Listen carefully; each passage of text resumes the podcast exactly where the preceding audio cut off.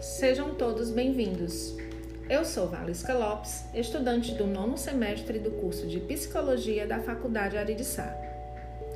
Com a colaboração da minha colega de sala, Jéssica Silveira, que também como eu, fez pesquisas em artigos acadêmicos que abordam o assunto, irei falar sobre um tema muito buscado por pais de crianças em idade escolar, que é sobre ansiedade na infância. Primeiramente, precisamos compreender que a ansiedade é um fenômeno que acompanha nossa forma de atuar no mundo. Todos nós temos ansiedade de alguma forma.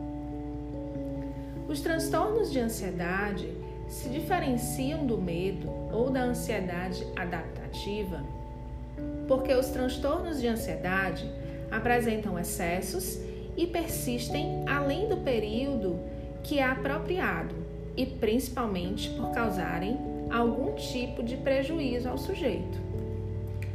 Medo é a resposta emocional a uma ameaça iminente, real ou percebida, enquanto ansiedade é a antecipação de ameaça futura. Ansiedade e medo, ambos, são sinais de alerta e atuam como uma advertência de uma ameaça externa ou interna. Em crianças, o medo ou a ansiedade pode ser expresso por choro, ataques de raiva, imobilidade ou comportamento de agarrar-se.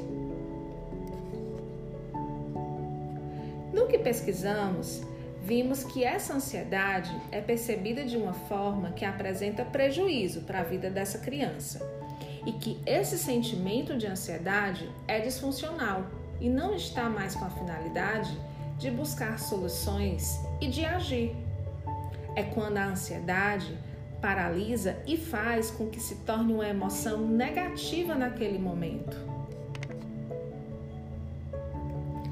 Entre esses prejuízos associados ao transtorno de ansiedade entre crianças, destacamos dificuldade de relacionamento interpessoal, baixa autoestima, vitimização, baixo desempenho escolar, ausências escolares, prejuízos em processos psicológicos básicos como memória, percepção e pensamento. Então, é muito importante diferenciar uma ansiedade comum com um transtorno, porque nem toda ansiedade é negativa. A criança pode estar ansiosa com uma viagem, um passeio ou com o dia do seu aniversário. Então, dentro do modelo cognitivo comportamental, devemos considerar a propensão da pessoa para esse tipo de transtorno Quais os fatores estressores que afetam a criança e como isso vai variar de acordo com o tipo de personalidade de cada um? A ansiedade pode ser compreendida como um sentimento caracterizado por desconforto ou tensão derivado da antecipação de perigo, de algo desconhecido ou estranho, que pode ser expresso em quatro dimensões: emoções, comportamentos, pensamentos e o corpo. Vale ressaltar que a ansiedade é considerada como patológica quando se apresenta de modo exagerado, desproporcional em relação aos estímulos do ambiente e quando interfere na qualidade de vida da criança.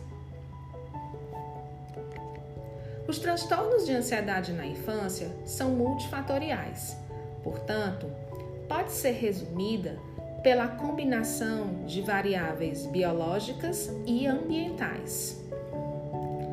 O modelo etiológico dos transtornos de ansiedade podem ser resumidos pela interação dos fatores relacionados a influências genéticas e ambientais, aos circuitos neurais envolvidos nas emoções, aos processos psicológicos e às tendências comportamentais, incluindo o temperamento.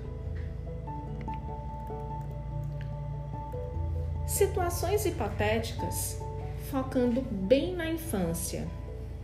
Vamos trazer aqui é, um exemplo de uma criança com 4 anos de idade que a mãe relata que ela está roendo as unhas de forma muito compulsiva. Primeiramente, há de se perguntar: como começou esse comportamento de roer unha? Pode ser que isso seja a manifestação de algum nível de ansiedade, mas é importante observar mais algumas outras coisas. Se a criança revela outros comportamentos que apontam para a confirmação dessa ansiedade, ou se isso apareceu de forma repentina. Crianças com algum nível de ansiedade podem voltar a fazer xixi na cama, que é o que chamamos de enurese noturna. Na escola, apresentam dificuldades de adaptação, pois a ansiedade reflete num comportamento de maior insegurança e medo. Então, é importante verificar a ocorrência de algum evento familiar, por exemplo, uma doença na família, uma separação ou a mudança de rotina. Ver se na família não há um traço de pessoas perfeccionistas. Uma observação interessante é ver se a criança, no desfraude, está prendendo, está retendo cocô ou fazendo em etapas, pois pode ser também um indício que reflete, que reflete na criança essa característica manifestada na família dessa pessoa com a personalidade mais controladora, mais perfeccionista. E assim, algo que acontece extra acaba contribuindo para a ansiedade se manifestar. Fazer a linha do tempo é muito importante para se tentar entender a situação. Como foram os últimos dois anos dessa criança, o que mudou na dinâmica familiar, do convívio dela com outras crianças. Perguntar aos cuidadores da criança, avó, babá, tia, que às vezes conseguem dizer coisas que os pais não sabem porque trabalham e passam menos tempo com a criança. Se ocorreram mudanças desses cuidadores, pois as crianças sentem muito esse tipo de mudança, se esse contato era diário ou era eventual. Então, a gente precisa considerar que a criança não vai conseguir verbalizar isso de uma forma clara e direta. É preciso colher informações com aquelas pessoas que convivem diariamente e procurar ajuda profissional.